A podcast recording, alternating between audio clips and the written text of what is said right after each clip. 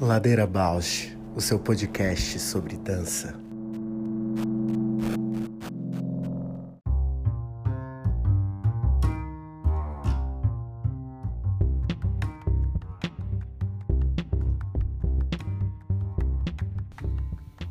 Olá, eu sou a Paula Petreca e esse é o Ladeira Bausch, um encontro semanal para mover pensamentos de corpo.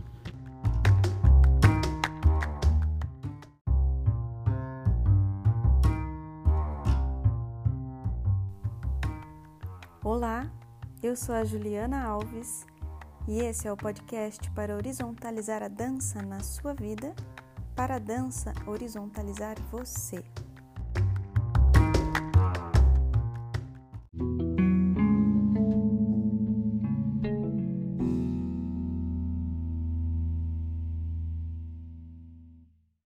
Paula, tudo bem? Tudo e você? Como tá nessa tarde? Acompanhando o seminário de artes manuais na academia. Ai, que trabalhos- massa! Muitos trabalhos muito potentes, assim, muito feminino, assim, sabe? Muito, nossa, muita coisa bonita, assim. E você vai falar do trabalho com, com as aulas de dança? É, vou falar dos trabalhos manuais no ensino da dança, né? Maravilhosa, Ju. Depois conta pra gente. Sim, vamos ver se a gente consegue trazer alguém, né? né, Também já esteja pesquisando sobre isso, na- ouvir outras pessoas, né? Que tenham também, assim.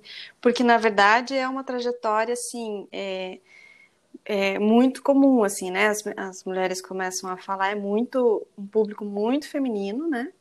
Porque elas começam a falar da experiência de, de corpo e, de repente, o, o maternar, né? E, de repente, que a quando se vê mãe, onde que é, aí começa a pensar na educação, começa a pensar, né, o que, que vai fazer, porque tudo, tudo muda. E aí as artes Uhum. manuais vêm como uma, né, uma coisa geracional, assim, né? Quanto já viu as, quando viu as mães fazendo alguma coisa, as avós, as bisavós, e, e, e aí parece que o feminino invade, assim, inunda e vem essa coisa da, da- do- dos trabalhos manuais. E daí isso conecta também com a pedagogia Waldorf, né? Uau, que incrível. Daí cada pessoa, cada mulher assim que fala da, de como qualquer relação é assim um universo, coisa mais linda. Cada trabalho é um diferente do outro e assim, sabe? Uma coisa, uma riqueza Uhum. assim. Fico bem encantada. A última que eu tava vendo, ela ela tá desenvolvendo uma técnica de fiar as fibras do coco, criar um, uma, um fio, né, a partir da... Um fio. E ela faz com tear? Não, ela faz com o dedão do pé. Gente, que incrível. Eu nunca tive muito esse, essa via para o trabalho manual, né? Eu lembro, assim, tipo, de, de criança, infância, né? De ter trabalho manual, eu sempre ser atrapalhada demais. A única vez que apareceu um link foi meio na adolescência, quando eu tinha que bordar os titis de balé. Aí isso eu gostava de fazer, bordava com capricho, ficava bonito o resultado. Mas depois eu nunca mais tive esse link, né? Aí a minha segunda formação em yoga, eu fiz ela em módulos de retiro, num espaço que chama Nazaré Uniluz, que tem muito a, assim, a base do trabalho é a atenção plena, né? O trabalho, o serviço consciente, e aí tem muitos trabalhos manuais que eles fazem lá. Eu lembro da- de ter uma tecelagem, de ter a coisa da planificação, o próprio plantio, com uma perspectiva de meditação nessas atividades, sabe? Uhum. E aí eu lembro que eu me conectei. Falei, ah, nossa, nessa via da meditação eu consigo me conectar. E, mas enfim, também depois nunca mais voltei a trabalhar com isso. Mas assim, te ouvindo falar, fico acende um negocinho aqui. Mas eu te observo, né, e vejo o quanto que você tem. Porque, assim, a, é- a manualidade, ela é. É, é, o- é o que eu tento, tenho curiosidade, né? É, é por onde você materializa as coisas, né? Por onde que você é, traz as tuas emoções, as tuas reflexões na matéria, na manualidade, manufaturar pensamentos, sensações, emoções. E aí tem gente que cozinha, tem gente que escreve, né? Tem gente que faz crochê, tricô, planta, né? E eu observo que você faz as mudras, né? Os mudras, é. Não sei, é, é ou mudra. Total. Os mudras, é. É, o mudrar. É, não, é verdade. É tudo nesse campo da meditação também. Então, pois, então aí eu acho que já tá aí, né? Onde que é a tua, a tua materialização? É... E escreve muito também, eu acho que aí também é uma, uma forma de materializar, né? Ah, mas interessante você falar do mudra, nunca tinha pensado como manualidade, agora abriu um link assim, uau! Não, eu, eu super sempre, quando eu vejo, falo, olha aí, porque daí eu me identifico, né? Olha aí onde que tá a mão. E é muito uhum. curioso isso, porque daí eu tava ali preparando, né? Cada, cada apresentação dessas, né? Seminário, você você já está diferente, né? Porque a última apresentação que eu fiz né, da pesquisa foi é, início de dezembro. Mas já tá, já já tô diferente, né? Já estão outras coisas ali rolando no pensamento. Aí fui organizar. Daí já vem umas outras vontades, assim, né? De dizer outras formas, outras referências. Uhum. E aí vai, vai cruzando, assim, os pensamentos com, com outras... Vai atualizando, né? Não, eu acho incrível isso que você traz de... A experiência do movimento, da dança, tá na manualidade, tá no que se constrói, né? Isso que você falou, no, que materializa. E... Acho que abre muitos links. Pois, e daí era isso que eu queria falar antes, que eu me perdi, que é, eu começo a ver, daí eu, como eu tô fazendo né, método cartográfico, de olhar para o que já foi feito no, no, âmbito de criação em dança, e depois entender por que, que no ensino da dança, né, no, no, na prática pedagógica, eu, assim, sem muita é, pretensão, eu comecei a colocar manualidade também. Porque daí eu começo a olhar lá no, no percurso. Então, é uma proposta, eu falo da. Eu vou falar da Lu. Os carrinhos de rolimã, da, do, das pipas, e entendo que lá estava um tipo de já materialização de pensamento e perspectiva de mundo, né? Visão de mundo, ou como é que é? Uhum. Sentido de mundo, como a Bruna Spoladori está propondo. é. é que era muito centrado a, a, aos brinquedos que talvez eu quisesse ter brincado quando criança e não consegui, que eram os brinquedos que os meus irmãos brincavam e sempre falavam: Ah, mas você é menina, você não pode brincar com isso. que acho que faz muito conexão com o que você falou ontem, né, da, da sua dança ser uhum. muito mais masculina. Então, tá num sentido, a partir de uma visão, de um sentido de mundo, mas aí, como maternar, tudo modificou, né? Toda a minha perspectiva foi caiu, né? Meu mundo caiu e daí veio essa dita artes moles, que são com os fios, né?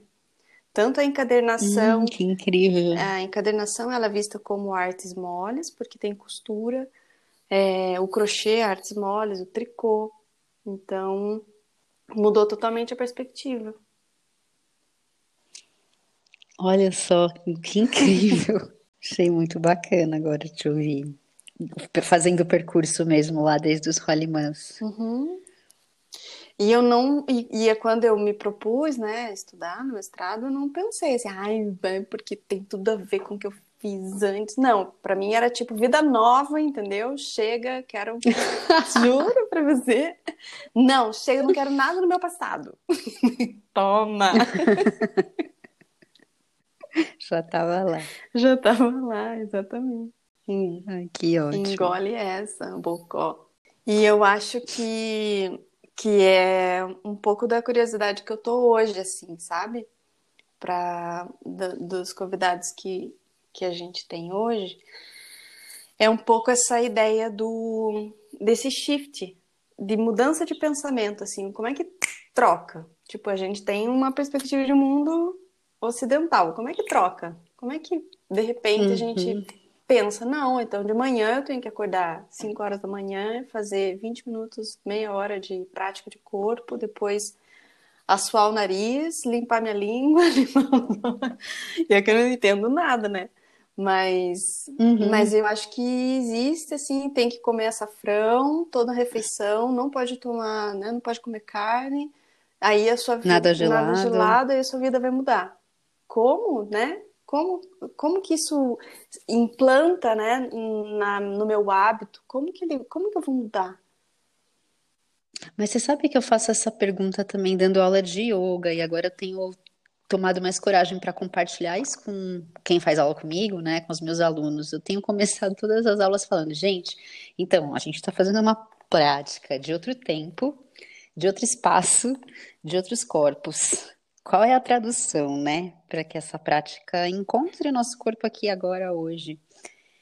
E achei interessante você falar do shift, né? Porque o shift tem, eu falo, quando eu falo tradução, fica nesse lugar muito verbal e o shift já me traz mais o corpo, né? Esse movimento de você ter que se inclinar, se dobrar, fazer mesmo. Uhum, parece que você não pode ver da mesma perspectiva, não. Você tem que dar tipo É. uma envergada assim, ver tipo, É. opa, então quer dizer que então vou ficar aqui um pouquinho, vou fazer essa invertida aqui e vou pensar.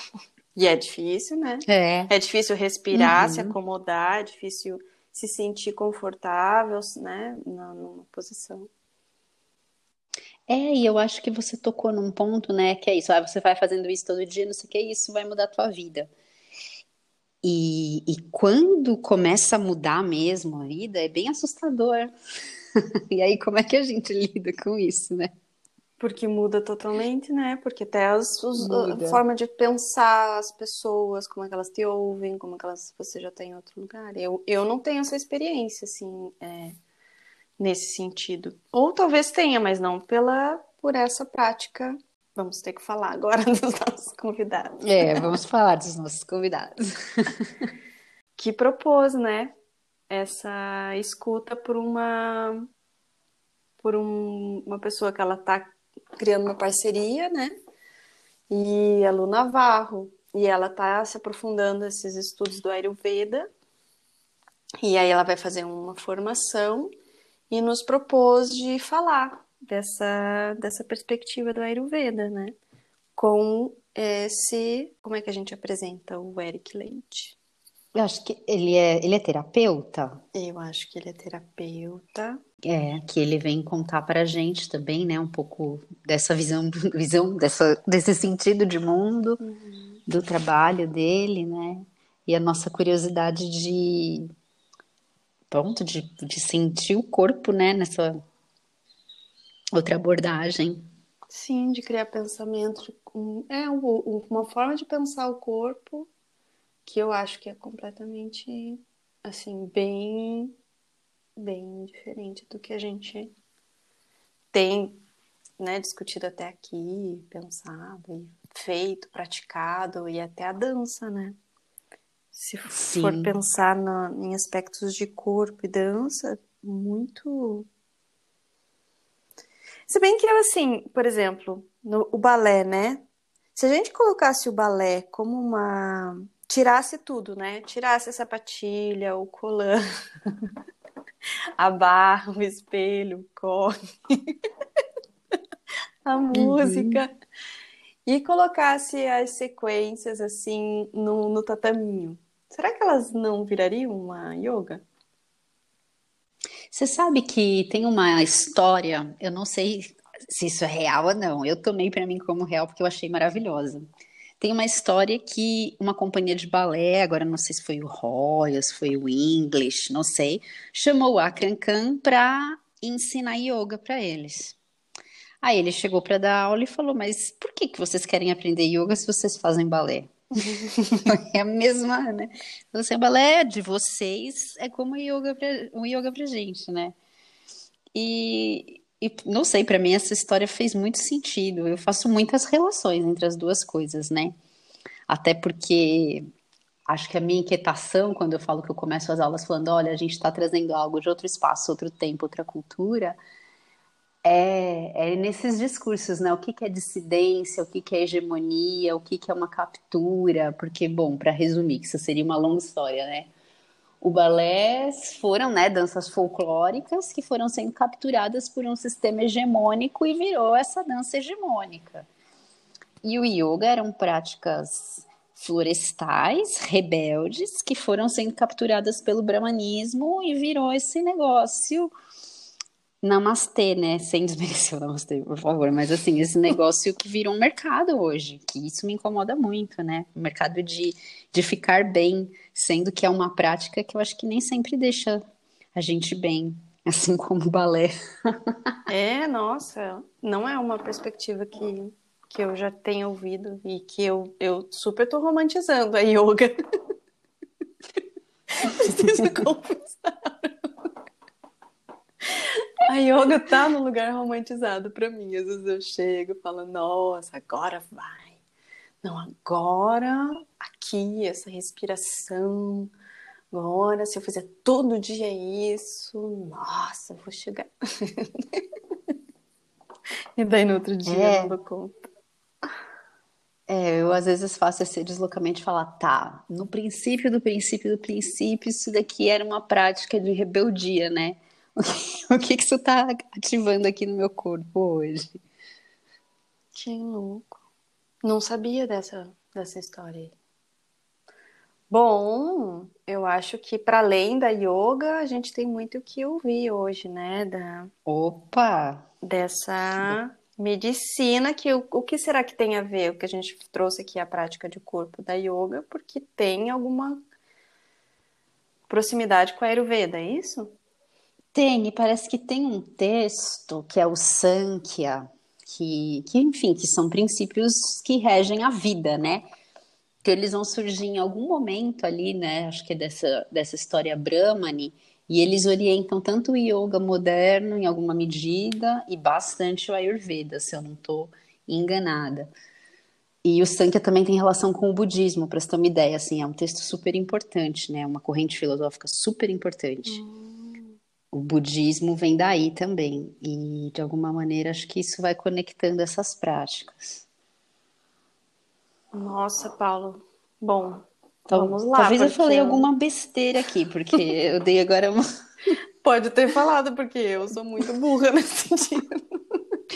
Mas Só achei incrível. Que... É, todas essas palavras que você falou são bem lindas, tá? Ah, mas acho que a gente pode perguntar para ele também, para a Lu, eles devem saber. Então, bora. É, vamos chamá-los e vamos nos aprofundar agora nessa. Queria Maravilha. pôr uma trilha sonora aqui. Taca, taca, taca, taca, taca. Até já. Beijo.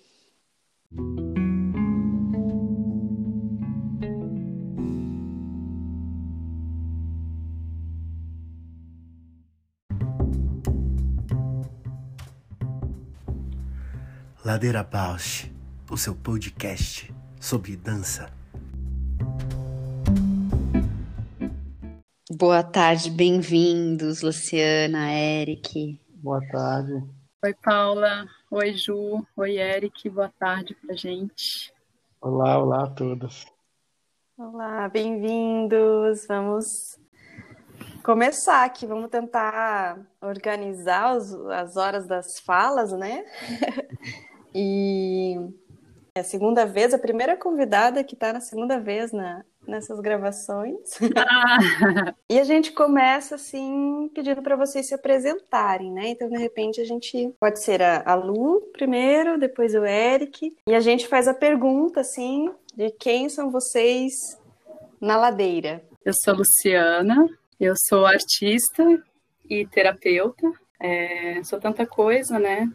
e ao mesmo tempo a gente sempre está tentando entender esses contornos, né? Tenho sentido muito esse lugar assim que o, o projeto conecta com vocês, é, do corpo e de entender como é que o corpo acontece na vida, né, em tudo que a gente experimenta, assim. Estava pensando nessa conversa e me veio aquela frase bem famosa do Oli Salomão, experimentar o experimental, né? Então eu, eu, vejo que tudo que eu faço tem esse, muito esse lugar da experiência, assim. E agora nesse momento onde os saberes ayurveda, assim, estão tão fortes, né, até estou aqui hoje com o Eric, porque estou participando de um projeto dele muito bonito, de Ayurveda, nesse momento estou sendo muito essa experiência mesmo, em um lugar bem aberto, assim, de comunicação e de sentindo a vida mesmo, né? Acho que o corpo é o lugar onde a gente experiencia a vida, né? Ah, tanta coisa que nós somos, né? Na ladeira, que, que é essa ladeira aí em vocês, suas sapecas? ah, eu sinto que tem um pouco esse lugar de tentar entender esses contornos, assim, e, e de como eles vão se transformando, né, no tempo e no espaço, assim. Acho que a ladeira é, também é um lugar que às vezes pode ser só observado, né?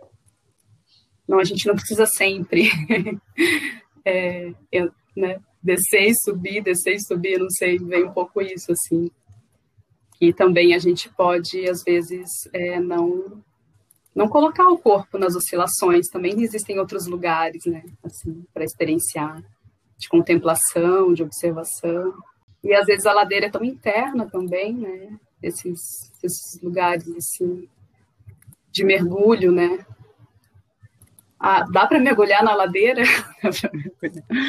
Estou pensando numa ladeira líquida, assim, não sei, tá me... Vocês estão falando isso, eu já estou pensando numa maravilhosa bianga, assim, mim tem todas as isso! O contorno, é verdade, o contorno o, a espiral. A liquidez. a liquidez. Uma ladeira espiralada. Primeiro, oi todo mundo, né? Direitinho. É, meu nome é Eric Leite. É, eu acho que, talvez, para explicar quem eu sou nessa apresentação, é, eu sou alguém que ama demais a vida e as conexões que a vida promove. E se tem uma das coisas que eu tenho certeza que faz parte de um grande propósito de vida é estabelecer essas conexões.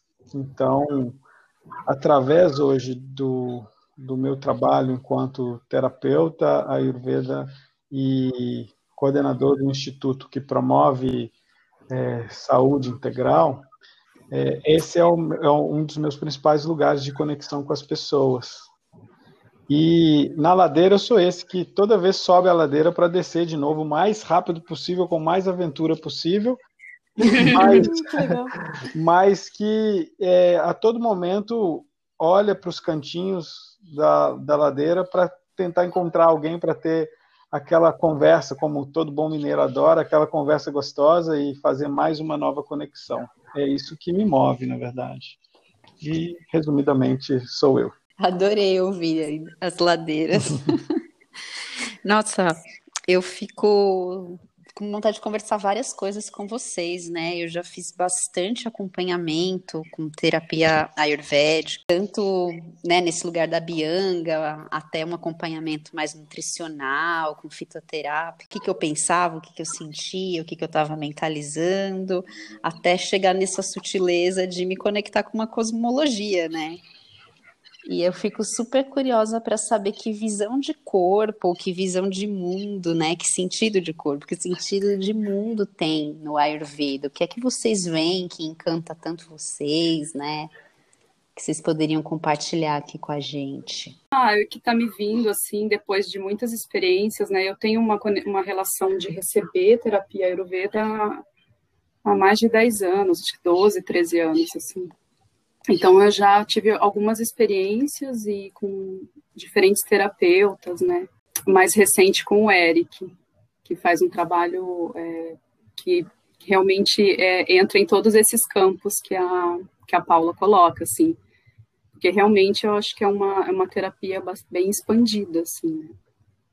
E para mim está muito assim, cada vez mais um lugar do, do espiritual, assim, como corpo também, como experiência, assim. Então, acho que por, por, pelo tempo que eu tenho de conexão, que também é pequeno, mas é, já, eu digo, já, já, já, já tem uma história para mim, mas ainda é, é, inicial, se a gente pensar na profundidade, né, que é essa sabedoria, assim.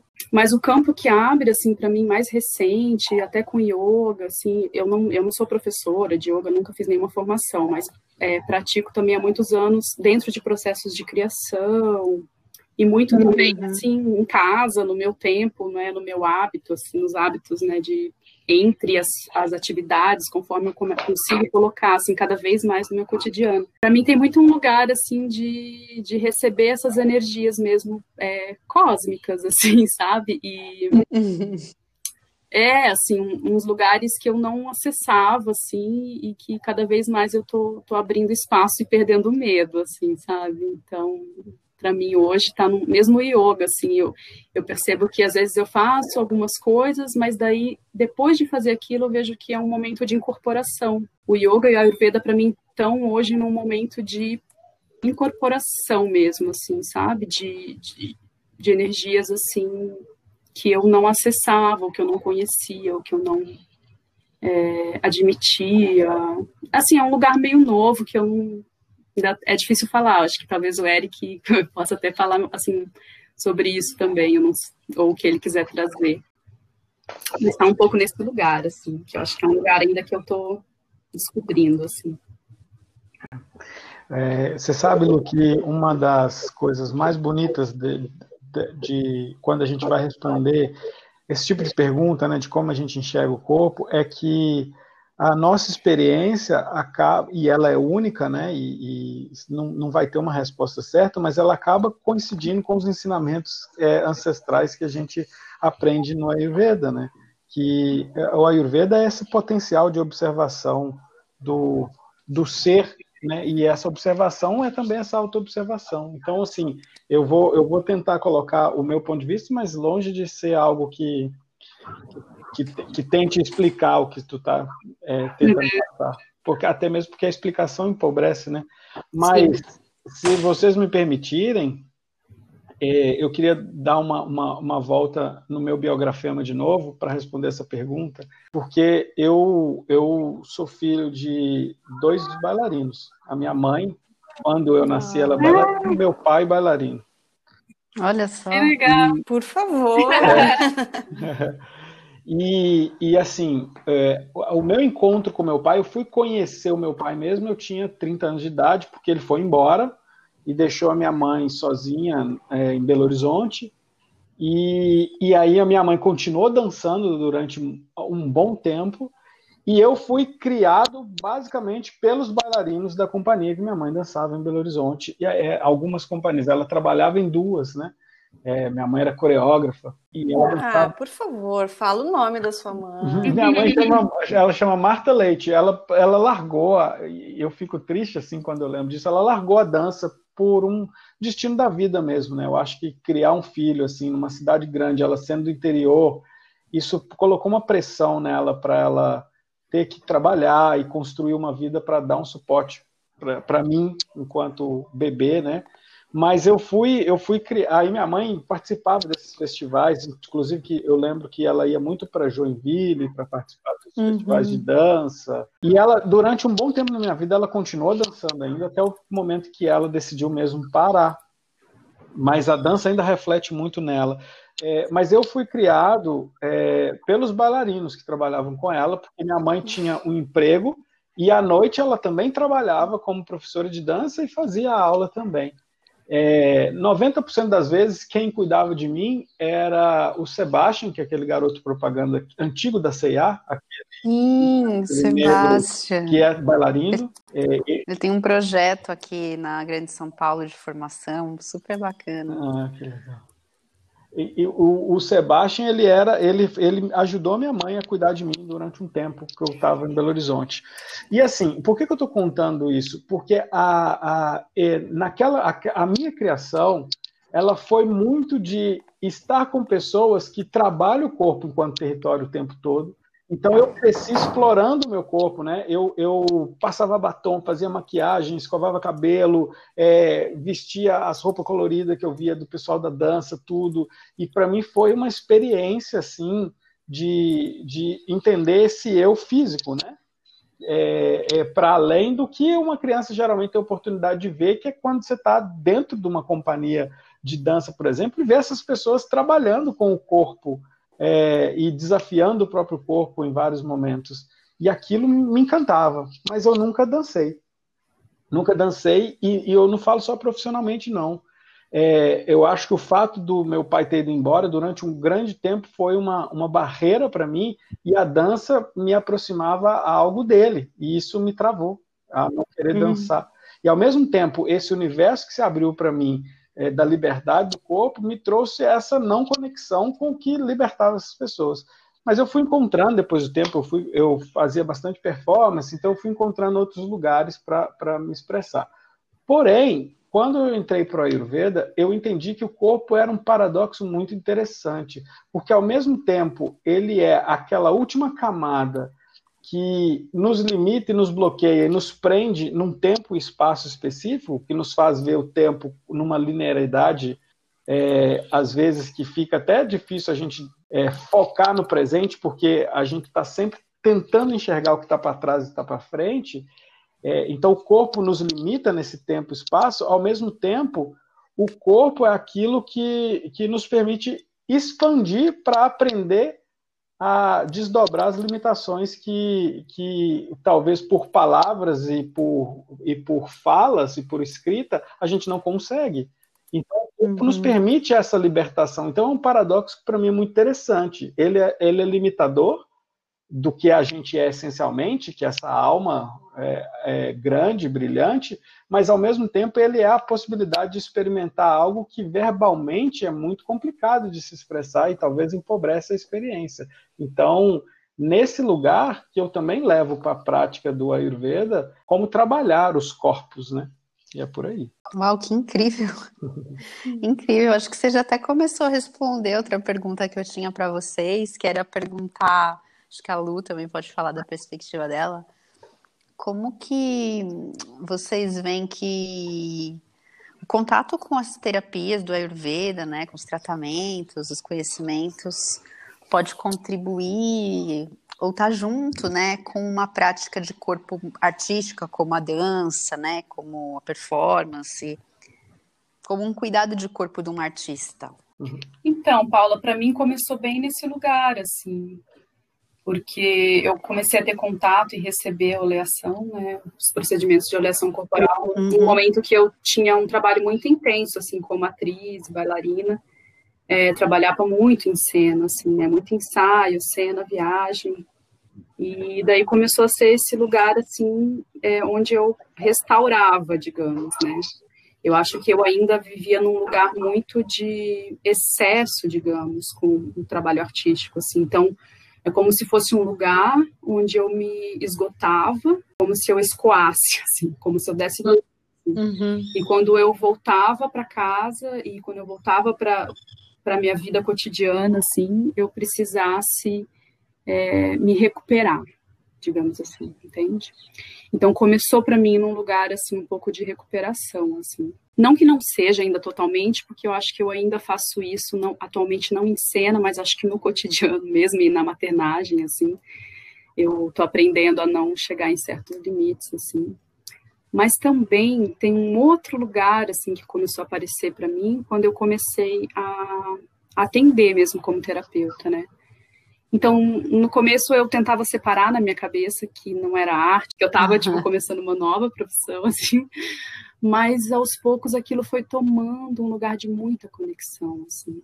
Então, muitas vezes eu eu atendia e depois, quando acabava, era tão intenso assim os estados corporais que aconteciam, como o meu corpo estava depois daquela experiência, era tão intenso que eu, eu ficava dançando, assim, é, dançando criativamente mesmo, assim, criando, né, criando movimento, uhum. assim, no tempo e espaço, nos momentos que eu tinha a chance de ficar sozinha depois daquela, depois daquela experiência, né? Então, hoje, e isso foi uma coisa, né? E hoje já está num, num, terceiro lugar, assim, de integração mesmo, né? De, de não separação, assim. Então, tá aparecendo muita coisa para mim, assim, porque a, a, a, dança, a criação também veio. Não foi só a terapia que entrou na dança, digamos, né? Mas a dança também veio para mim. Uma coisa foi para outra, assim. Uau. É isso que eu sinto agora, assim, porque quando eu me movo, eu busco também um lugar de saúde que eu não buscava antes, assim. Até me lembrando de uma experiência que eu tive com a Ju a última vez que eu que a gente fez um ensaio antes da da pandemia, né, Ju, que a gente foi na Casa Hoffman e a gente filmou, assim. E eu, a gente filmou e eu assisti aquilo e, e depois, de, era uma improvisação, assim.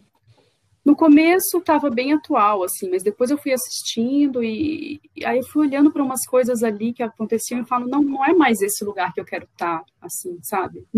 De um excesso, uhum. um esgotamento, um lugar onde você não sei, para mim é importante mesmo na arte hoje encontrar um lugar de saúde, mas que não é nem de longe uma saúde como exemplo, uma saúde como paradigma assim para o outro, né? Mas é, é, um lugar assim de muito da, é, de muita fonte, onde onde tem abundância, onde a coisa jorra, sabe assim quando é, esse lugar de, de de pensar como o Ayurveda pode contribuir principalmente para os profissionais que trabalham com o corpo, tem, tem, tem duas facetas que eu acho interessante a gente é, discutir. Um, eu, eu tenho uma amiga que ela é bailarina do Grupo Corpo, a Malu, eu lembro dela antes dela entrar para o Grupo Corpo, e ela tentando entrar no Grupo Corpo, e, né, e, e ela era bailarina na época do Balé do Palácio das Artes de Belo Horizonte, né? E aí, e depois ela passou na seleção, e uma coisa que me chamou muita atenção foi o quanto ela teve que emagrecer assim que ela passou. Mas ela teve que emagrecer não é por uma exigência estética, não. É porque ela percebeu, porque ela também tinha um joelho muito fraco, ela percebeu que ela precisava reduzir o peso para superar as limitações do corpo dela. E aí eu vejo que dependendo da proposta que tu entra é, no trabalho com o corpo, a, é, o ser humano ele hackeia o corpo, né? ele tem que fazer o corpo funcionar num lugar que talvez para quem tem uma vida que, que não, não usa do corpo dessa maneira e, e com esse esforço, é, não seja necessário se submeter a alguns processos. Então, eu, eu entendo, por exemplo, que o Ayurveda, num, num lugar, ele pode ser uma, uma ciência muito linda de, de ajudar a manter os corpos, principalmente os corpos que estão é, criando riscos o tempo todo, porque estão se permitindo ultrapassar algumas barreiras e a gente ultrapassa e aquilo se torna também, às vezes, algo muito incrível.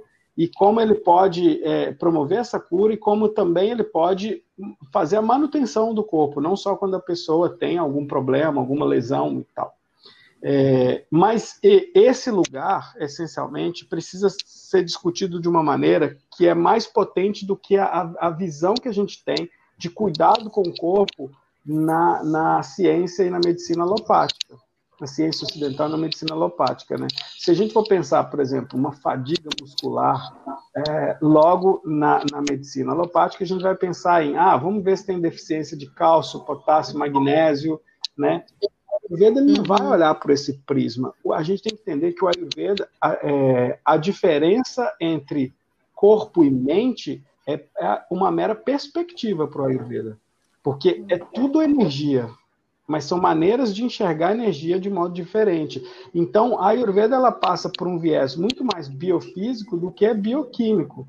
Então, quando a gente começa a entender que a, a expressão, em, em todos os sentidos, é algo de dentro para fora e passa primeiro de um movimento hipersutil, primeiro da, do, do, da consciência, do desejo da consciência, depois da iniciativa da mente e se expressa no corpo externo, a gente entende que existe uma gama de vibrações até o fenômeno acontecer. E o lindo do Ayurveda é que ela dá conta de visualizar isso com muita sabedoria e mostrar que todas essas fases do movimento até a ação acontecer existem processos que estão muito conectados à nossa capacidade de sempre ser expansivo. E essa capacidade expansiva está muito conectada também à certeza que a Ayurveda traz de que nós somos essencialmente todos seres espirituais e conectados numa grande fonte, né? E aí o, o movimento ele se torna algo devocional. Quando eu falo devocional, não um devo, devocional na questão religiosa, mas devocional como um ato de, de honrar a, aquele corpo essencial que vive é, que vive essa vida enquanto Eric, enquanto Paulo, enquanto Lu, que é esse Deus que, que, que nós carregamos, que é essa essência, essa centelha divina que está em todo mundo, em todos os seres, em todos os lugares do, do universo. Né?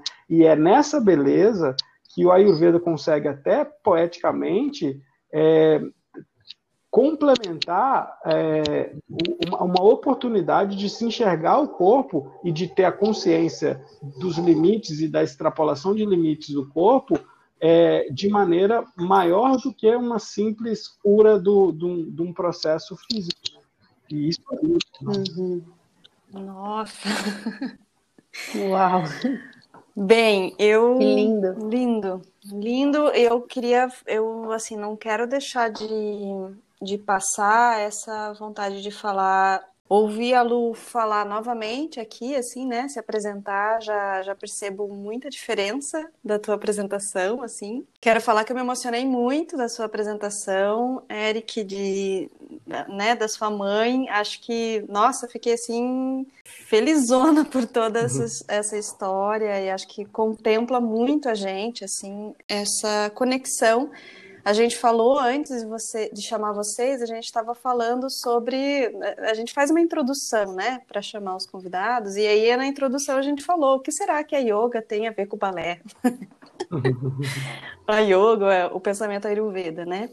Então aí é, é, muito lindo, eu fico muito feliz com essas é, conexões, assim, né, que, que fazem, porque estávamos nós quatro programados pensando nessa conversa hoje, assim, né? Uhum. E aí, uma das minhas perguntas era sobre essa, esse pensamento, né, que eu acho que você também já contemplou, Eric, que era pensar nesse pensamento de, de corpo, né, é, pensamento de corpo ocidental e pensamento de corpo oriental, sobre corpo e saúde, né? Então, acredito que você já, você uhum. já tenha respondido isso, assim. Não sei se a Lu gostaria de falar uma, tá me vindo uma outra conexão aqui também que eu, eu fui fazendo, assim, é sobre essa ideia de uma natureza primordial, do, que a gente chama de prakriti, né, que é um, é um design, eu fui, eu fui relacionando, eu não sei se é exatamente isso, claro que é uma pesquisa para a vida, assim, né, o Eric tem bastante estudo é, nos clássicos, então ele pode até complementar sobre isso, mas vou falar assim das minhas experiências e, de como eu, eu, eu relacionei essas coisas. Mas existe uma ideia de que existe um design original. Não que ele não vai se transformar e ele, e ele, é, e ele é mutante, ele é dinâmico, mas existe um ponto é, inicial, assim, né, digamos, da tua, é, do teu ser, assim, né? Não sei se é inicial, mas existe existe um lugar assim de como você vem para esse aqui agora, assim, né? E eu relacionei, relaciono também muito isso com a ideia de performance, porque o tipo de trabalho que eu fiz, as pessoas que eu trabalhei, a gente tinha muito essa conversa de, de também buscar esse design que eu, eu gosto de chamar de design, assim, porque para mim faz sentido, né? Forma, função, tudo junto, assim é, que também é esse lugar de o corpo que está em cena não ser um corpo que está alcançando um padrão ou tentando ser um outro corpo, né? Então, eu acho que essa ideia dessa consciência, tipo, de eu, Luciana, qual que é o meu tamanho, qual que é a minha forma, qual que é a minha energia, onde meu movimento começa, né? O que, o que move esse corpo, assim, o que, o que faz o, o meu corpo expandir, né? Então, tudo isso, é, ele se potencializa quando eu tô conectado, tô conectada com esse design que só o meu corpo tem. E é isso que faz, né, muitas vezes a gente a, a ver alguém em cena e fala, uau, né, porque é muito único, assim, é muito potente quando o artista acessa esse lugar, assim. E eu vejo muito que na terapia, a terapia Ayurveda tem essa busca uhum. reconectar também com esse com esse lugar, né? E de deixar esse ponto que poderia ser inicial, ele, ele ser ainda, né? Ele ser presente. Então, como é que você vai vivendo e você vai se transformando e você vai crescendo, você vai tendo as experiências, mas você ainda tem essa essa lembrança, assim, é um certo colo e é um certo aconchego também desse lugar onde você habita desde, desde de que essa vida começou aqui, assim, né? Tu, tu sabe que, que eu, eu, pensando nesse, nesse lugar do movimento, e aí é, é, refletindo nessa pergunta, eu tenho um, uma forma de pensar sobre, sobre essa divisão que a gente faz, porque quando a gente pensa no ocidental, eu acredito que ele esteja conectado muito à formação europeia do corpo, uhum. né? Porque assim, um dos meus grandes mestres na vida também é bailarino, que é o Benjamin Abras. Ele é um cara que me ensinou muito na trajetória espiritual. É, e ele trabalha essencialmente com o corpo dele. Ele mora na Finlândia hoje, ele também é parte desse instituto, é um colaborador. E ele é performer, mas ele, ele é bailarino clássico, ele trabalha com dança afro, ele tem uma conexão de afro-butô, por mais incrível que pareça, essa junção uhum. é possível, né? É, e é lindo, ele é capoeirista de muito tempo, mas principalmente capoeira de Angola, e ele tem um trabalho de movimento em espiral que quando eu vejo ele performando, inclusive eu, eu também sou diretor de cinema e eu trabalhei com ele já, e, e, e quando, quando o Benjamin ele performa, ou ele dança, ou ele se apresenta, eu vejo um tanto da filosofia védica no que ele está fazendo, e aí eu começo a perceber que existe uma visão de corpo no Ocidente que se aproxima muito dessa visão do Oriente. Né? Dentro do, da, da, filosofia védica, existe um Shastra, que é o Shastra da, da encenação, não só da dança, mas das artes, que se chama Natya Shastra. O Natya Shastra, quando a gente leva para a dança, ele é sempre uma dança devocional. E os bailarinos e bailarinas eles, eles repetem movimentos que eles aprendem, os movimentos dos deuses e semideuses na mitologia.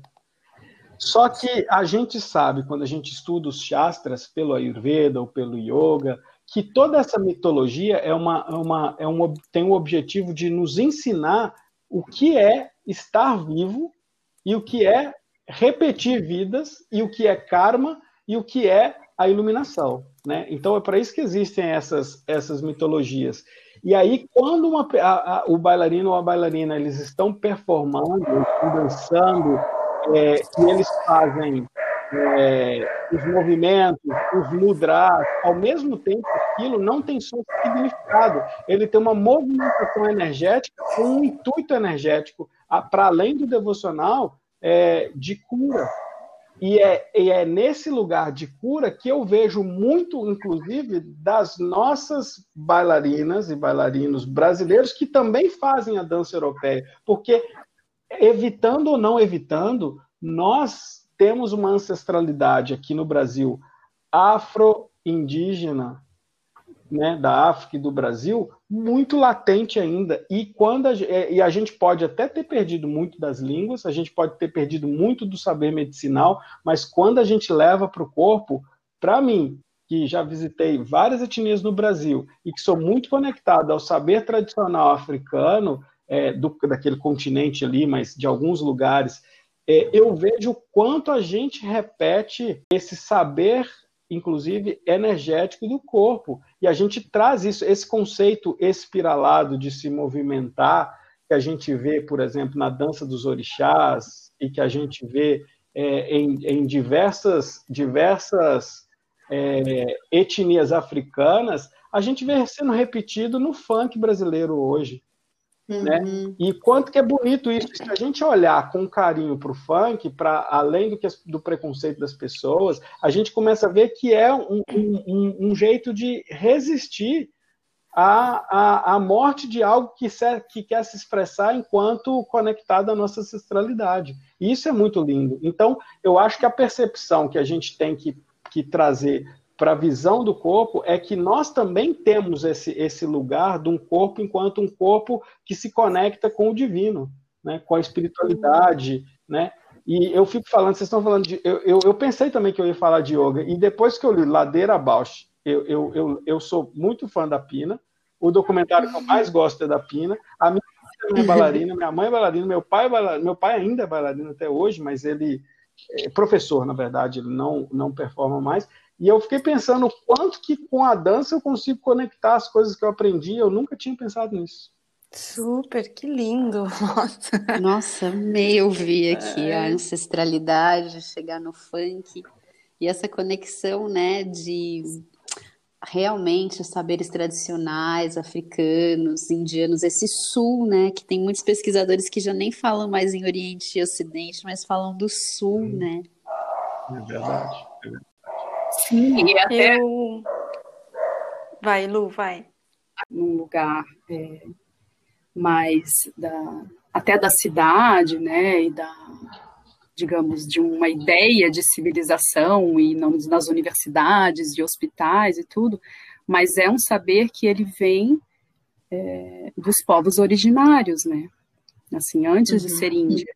É como se a gente é como se a gente pegasse aqui no Brasil e a gente olhasse para toda essa cultura indígena, os saberes, as medicinas e sistematizasse esse saber e divulgasse esse saber e ele também tivesse um lugar institucional, digamos assim mas ele tem essa raiz né, da sabedoria é, é, dos povos é, que vivem os ciclos da natureza e da vida e das plantas e das estações e dos astros, né? Então é, também mesmo né, a cultura védica ela também tem essa origem ancestral, né? O, e o, e o yoga e toda a cultura né, é, védica, assim. Também essa ideia de, de, de, Brasil, né? Assim, e até de Europa, né? Porque mesmo no teatro, por exemplo, um dos que muita gente considera, né?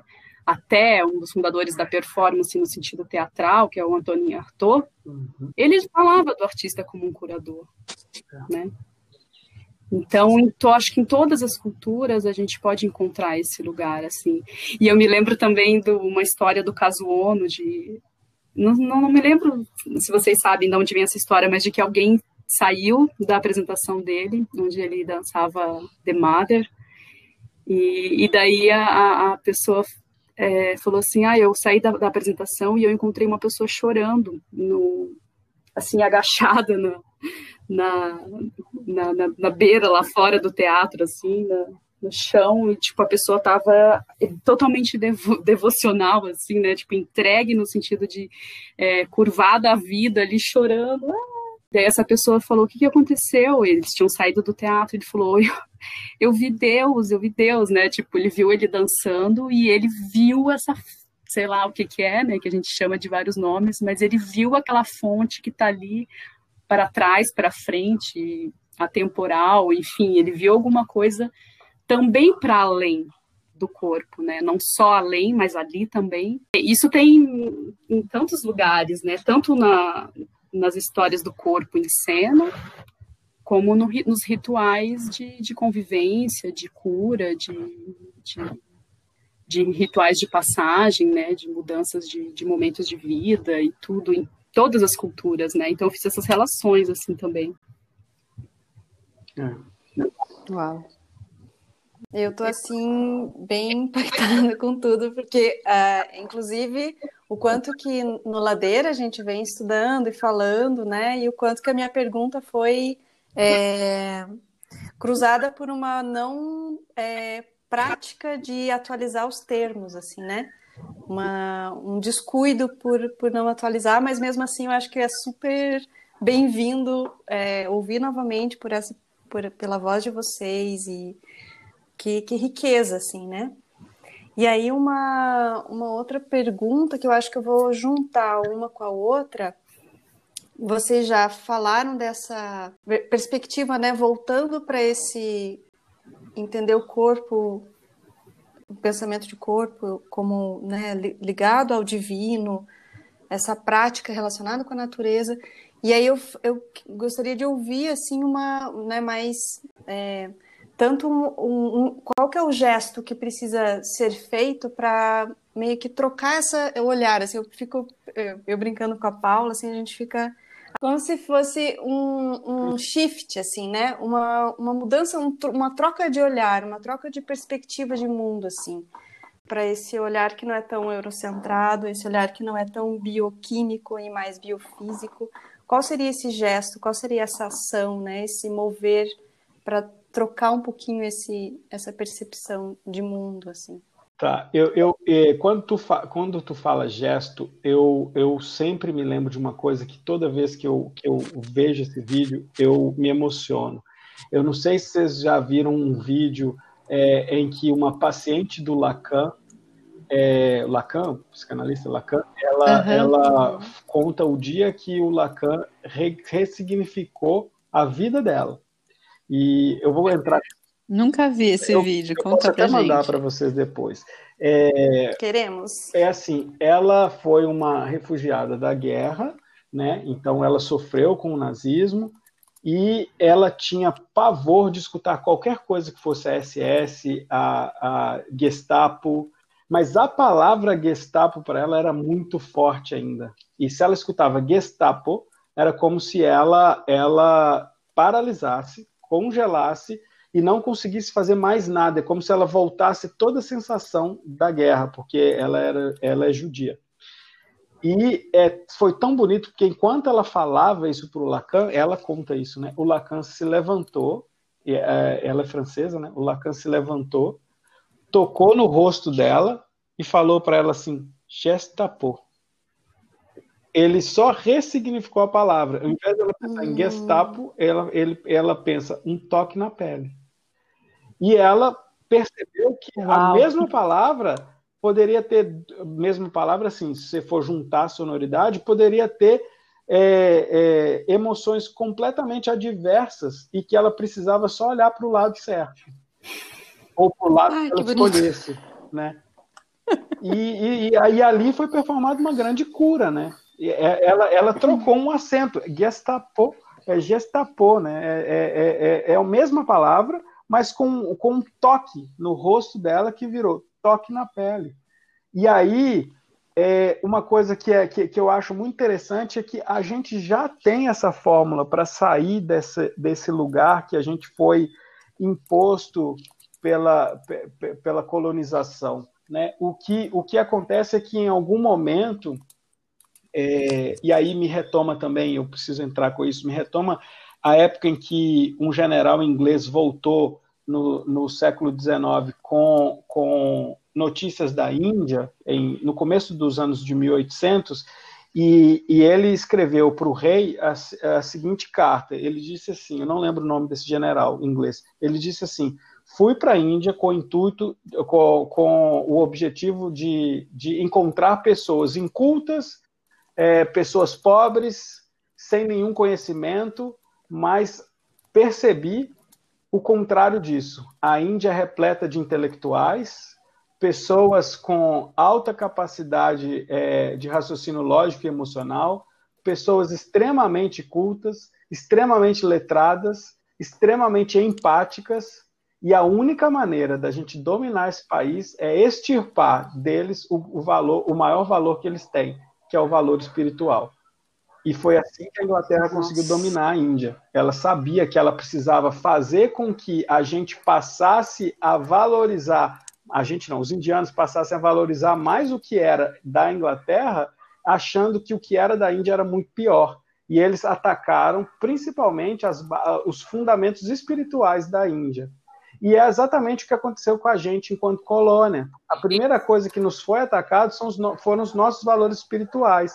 Mas esses hum. valores espirituais, eles foram atacados enquanto é, eles foram extirpados enquanto texto, enquanto aquela aula é, de, de, de, sabedoria oral que os nossos ancestrais passavam. Mas se tem alguma coisa que eles não vão conseguir tirar, é a herança que está na nossa veia. E essa herança é muito hum. forte. E se a gente, então, começar a perceber que o mundo ele é muito maior para dentro da gente do que para fora, a gente consegue trazer isso de volta, ressignificado, óbvio que a gente está em outro tempo. Então, para mim, é, a melhor maneira de se fazer esse movimento é para dentro. E aí a gente consegue chegar nesse denominador. Estou super inspirada. Vamos dançar, minha gente. Uau! Perfeito gesto. É o gesto, é, é olhar para o outro lado. E pensando nesse encontro, assim, entre é, terapeuta e o paciente, é, que você falou da história, né, do Lacan, e também pensando nessa relação é, entre aluno e professor, né, porque o Eric traz um lugar muito bonito e muito interessante, assim, a Ju, a Paula também são professoras, assim, eu fiquei pensando esse lugar da educação, assim, até que o instituto, né, que o Eric criou, Instituto Gurukulam, ele tem uma história muito bonita do que, que é essa relação. Aí eu pensei que a gente podia falar um pouco sobre isso, acho que vocês até, essa, de tudo que a gente está falando, essa relação com a educação, porque a visão, isso também é um lugar, assim, muito delicado, né, em, todos os lugares, mas no Brasil, né, é, também é tirado esse lugar da, da relação entre o aluno e o professor como um lugar, assim, tão potente, tão criador, assim, né, e eu vejo que o Eric, ele retoma muito isso, assim, eu acho que esse assunto é interessante para a gente também. Super. A gente começou também a introdução, eu estava falando sobre é, que eu tô, né, vou apresentar segunda-feira num seminário de artes manuais na academia. Então é o primeiro seminário que acontece sobre as, as pessoas falando como a prática de artes manuais na universidade, assim, né? E eu estava estudando sobre isso, estava escrevendo e, e, preparando a minha apresentação. E é exatamente isso que, que eu me pergunto e que eu pesquiso, que é como trocar esse, é, fazer também esse shift de posicionamento. E a minha pergunta, a minha proposta é como que esse trabalho de manual, né, na educação, principalmente mais específico na dança, pode de, é, trazer um lugar da criança, especificamente volto para a criança, né, pela, pelo campo da infância, é, manter a criança volitiva, com vontade de querer aprender, né? Não é, submetida a um aprendizado que ela não está afim, né? E que aí acho que entra nesse lugar do, do Gestapo, né? Que é, é reforça um aprendizado que ela vai ir bloqueando, vai paralisando e vai é, fixando no que ela não quer mais, né? E, e, ela tem um trabalho imenso depois, que é, é o que eu identifico em mim, com anos de, de análise, que é um trabalho imenso depois de sair dessa paralisação, né? De, de ter muito material para ressignificar depois. Vai. Tu sabe, eu tenho uma escritora que eu sou muito fã, que é uma escritora portuguesa que faleceu há 10 anos atrás, que chama Maria Gabriela Liansol. É, eu sou é uma das escritoras que eu mais sou apaixonado. Assim. É, e ela tem uma, um, um, um, livro dela que eu gosto muito, que chama O Livro das Comunidades, e ela fala uma frase pequena, e eu vou falar aqui para vocês, que ela fala assim: há três coisas que metem medo. A primeira, a segunda e a terceira. E, e, essa frase me retoma muito a, a, maneira como a gente conduz o saber hoje é, na nossa educação. A gente tem um fenômeno que, para mim, é quase um semideus, que se chama Paulo Freire, e a gente é incapaz de, de ainda é, introjetar os ensinamentos desse grande ser no, na nossa educação, né? E a mesma Gabriela Liansol, ela, ela insiste numa, numa frase que ela que em várias escritas dela que é é preciso colocar a mão no pensamento. A nossa a nossa educação ela tira as mãos do pensamento, né? O pensamento é algo extremamente é, dedicado só ao abstrato e a gente sabe que o pensamento ele se propaga na ação. A escola tira isso e é, é, eu, eu falo com conhecimento de causa. Fui professor de escola, fui professor de faculdade. É, fui demitido porque eu pus meus alunos para meditar de uma escola. E a gente, a gente ensina é, que realmente tudo mete medo, porque o ensino é assim: eu preciso estudar, porque senão não chego no próximo ano, né? É, eu preciso uhum. estudar porque eu, eu, preciso cumprir um boletim de 70 e cada vez vai aumentando mais, 60%, 70%, e é isso que vai satisfazer a minha mãe, o meu pai e meu, meus professores para me achar uma pessoa excepcional. E no fim pode ser que esse aluno ele tenha um talento para desenhar incrível que nem, nem conta, porque a desenho é conceito na escola infantil, né? E para ele aquilo tem uma, uma, uma referência pior, né? Como se, peraí, se o desenho não me faz passar para a próxima etapa, é, e a matemática faz, então a matemática é muito mais importante. E aí a gente chega no ensino médio, é um novo medo, que é o bicho-papão no vestibular, e a gente conduz tudo para que a vida seja respondida em ABCD e, e, e, e, não permite a expansão nem de raciocínio sutil intelectual do aluno, mas nem a expressão dos gestos mesmo é, que se expressam no físico, né? E, e, isso a escola precisa mudar, ou não a escola, o sistema de ensino brasileiro precisa mudar. Eu tenho duas grandes referências é, de educação, né? Além do nosso grande brasileiro, é, Roland Barthes também, que, que uhum. eu acho que traz a biografia, os biografemas de vida para dentro da, do saber e dentro do processo educacional. E eu acho que, que isso é o que falta, principalmente na educação de crianças, de jovens, né? entender que primeiro, se a gente pegar a filosofia védica e tratar a filosofia védica como algo sincero e científico, a gente sabe que essas crianças elas têm uma sabedoria ancestral que elas já carregam na alma delas. E que essa sabedoria vai se expressar em algum lugar que talvez nem seja verbal, talvez seja numa dança, talvez seja numa performance, talvez seja num desenho, talvez seja no ato de construir coisas, e a gente mata a possibilidade de entender a trajetória da alma dessa pessoa. A segunda é a trajetória social que esses, essas crianças trazem para dentro da, da sala de aula, que é, é multidiversa, né? É, são pessoas que, que têm famílias diferentes, com histórias diferentes, com relações econômicas diferentes, e que deveria ser parte do processo educacional. Como fazer isso é o grande desafio, mas eu acho que a gente já tem teóricos é, é, muito bons que nos deram indícios de como a gente deveria estar conduzindo a educação desse país e do mundo. Né? Por aí. Exato. É. Nossa, ouvindo vocês agora, eu fico também curiosa para saber como é que vocês, vocês estão com uma formação, né, em Ayurveda, com inscrição aberta. Não sei se vocês querem falar disso. Eu fico bem curiosa para saber como é que vocês pensam essa formação, né, de um profissional, um terapeuta, acho que é terapeuta que fala Ayurveda? Sim.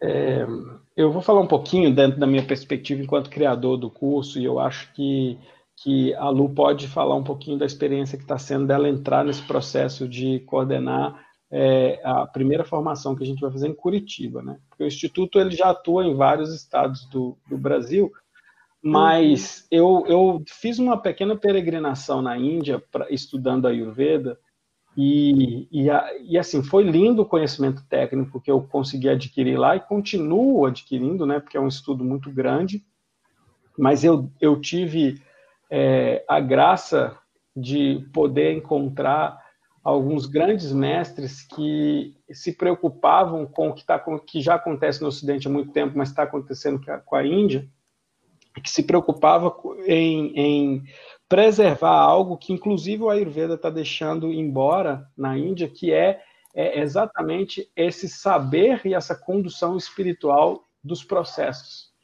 né? É, que aprender a Ayurveda não está só em estudar os livros da medicina, é, falando medicina para simplificar, né? Da medicina, mas está em aprender que existe uma forma de adquirir conhecimento que, tá, que acontece de olhos fechados e em silêncio. Né?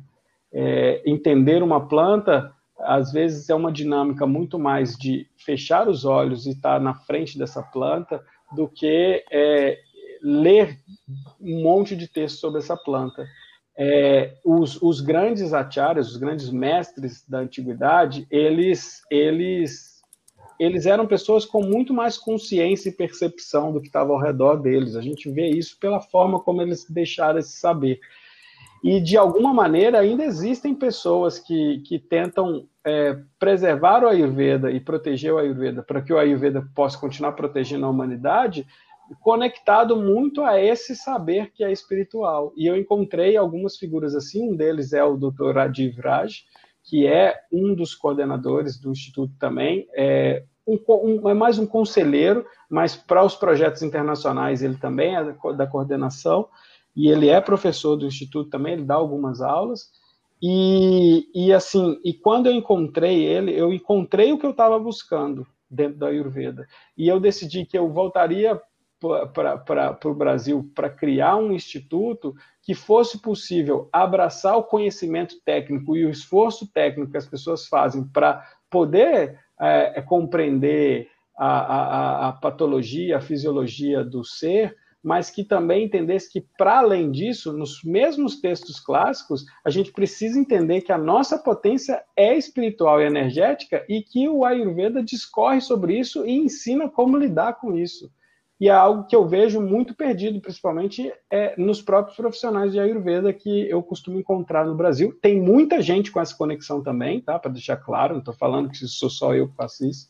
E o Instituto ele veio dessa necessidade. Inclusive, ele chama Instituto Gurukulam, porque Gurukulam é o método de ensino em que o mestre sentava debaixo de uma árvore, e aí me lembra Paulo Freire, uhum. e falava com os seus discípulos ali longe de me colocar no lugar do mestre, mas eu faço isso para honrar os meus mestres, né?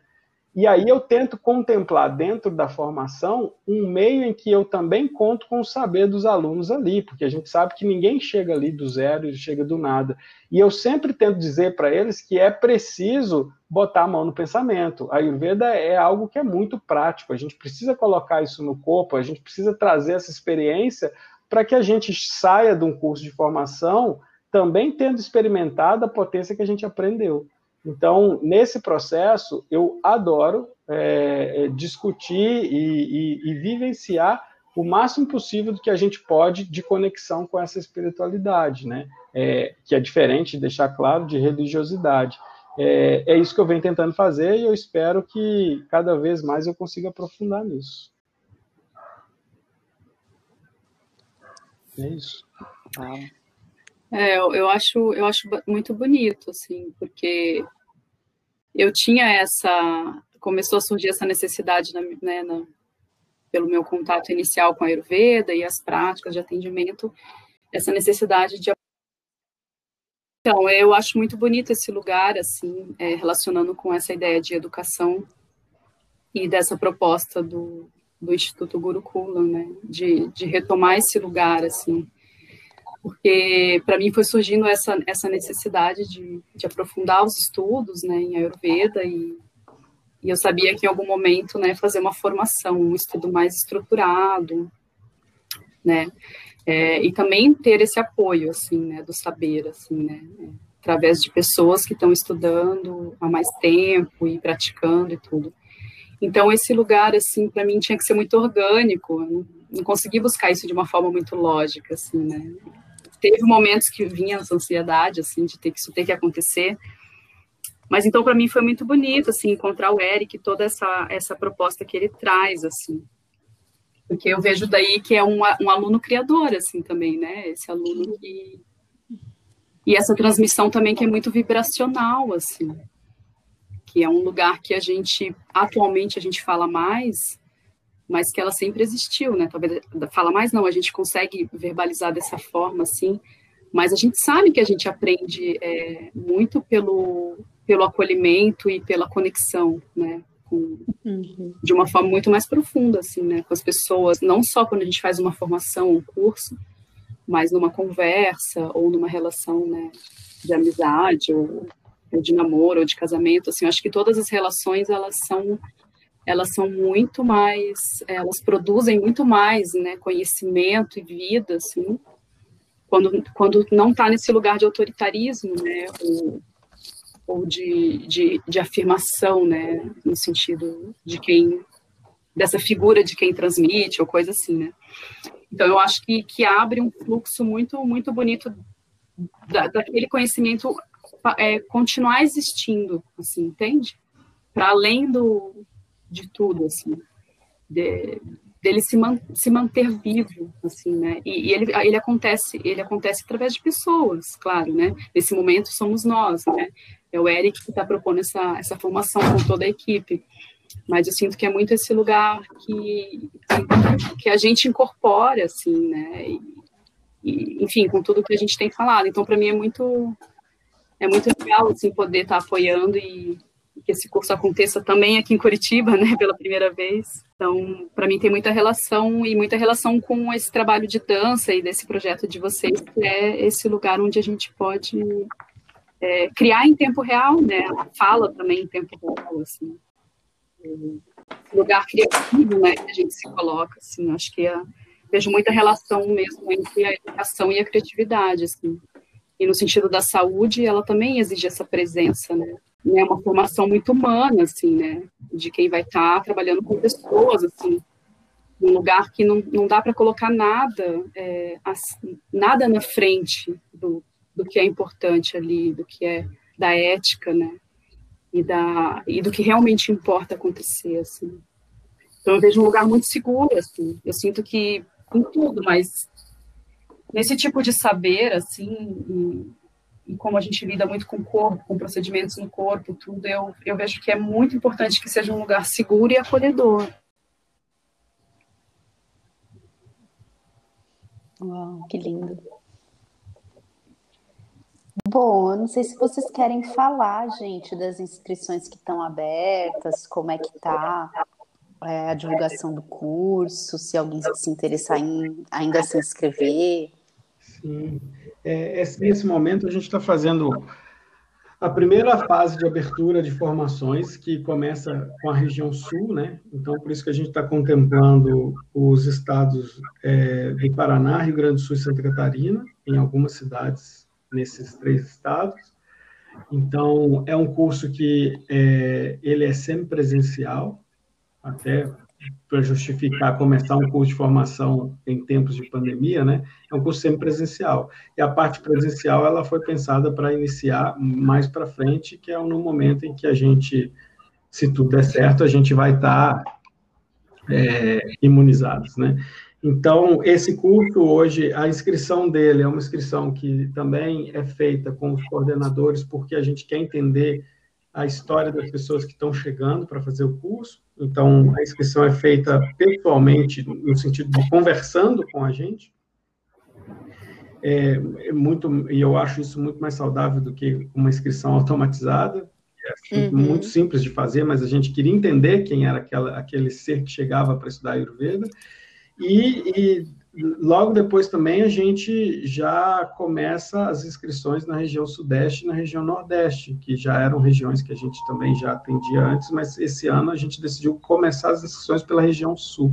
É óbvio que se tem, são cinco encontros presenciais, né? Se tem alguém que é de outra cidade e queira fazer no, na região sul e fazer essas cinco viagens durante o curso todo, está super aberto para quem quer fazer. Mas a gente também vai expandir para fora do sul, chegando até o Nordeste e o Norte do Brasil. Então, estão todos convidados a conhecer um pouquinho mais. Quem quiser entrar em contato comigo pode entrar. É muito fácil me encontrar nas redes sociais, é arroba no, no, Instagram a gente acha bem facinho. E, e com certeza fica aí é, a, a, a para vocês que estão escutando, a certeza de que eu sou um grande apaixonado pelo que eu estou fazendo. Eu digo para todo mundo que eu vivo num sonho de, de tão feliz que eu sou de poder fazer parte dessa egrégora que está compartilhando esse saber que para mim é essencial para todo ser. Então, estou aqui para quem quiser discutir, conversar e refletir um pouco sobre esses processos aí. Vocês querem deixar um site, alguns canais de contato para o pessoal procurar, entrar em contato com vocês?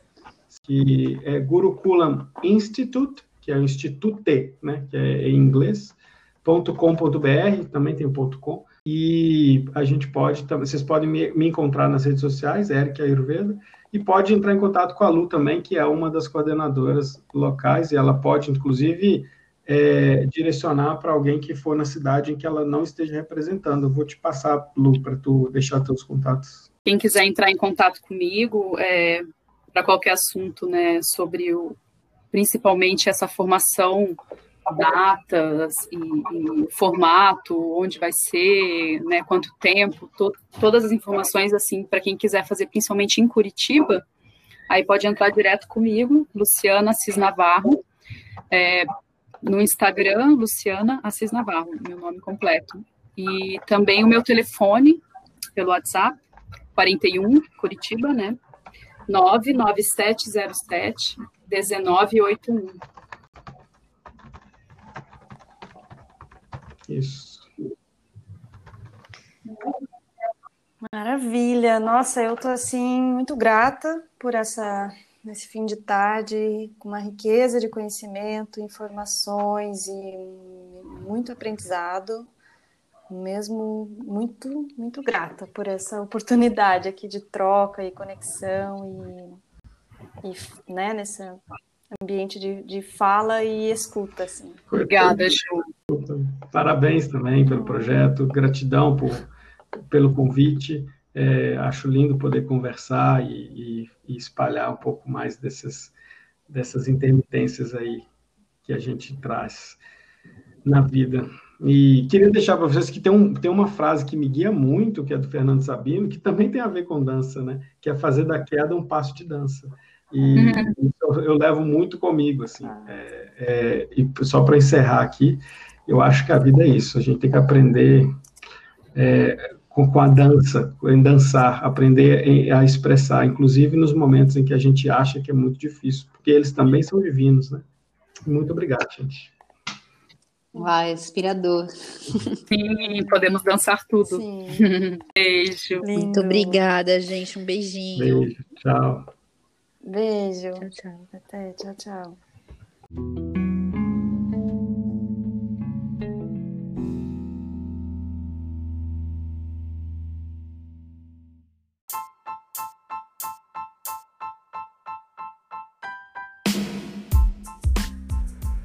Ladeira Bausch, o seu podcast sobre dança.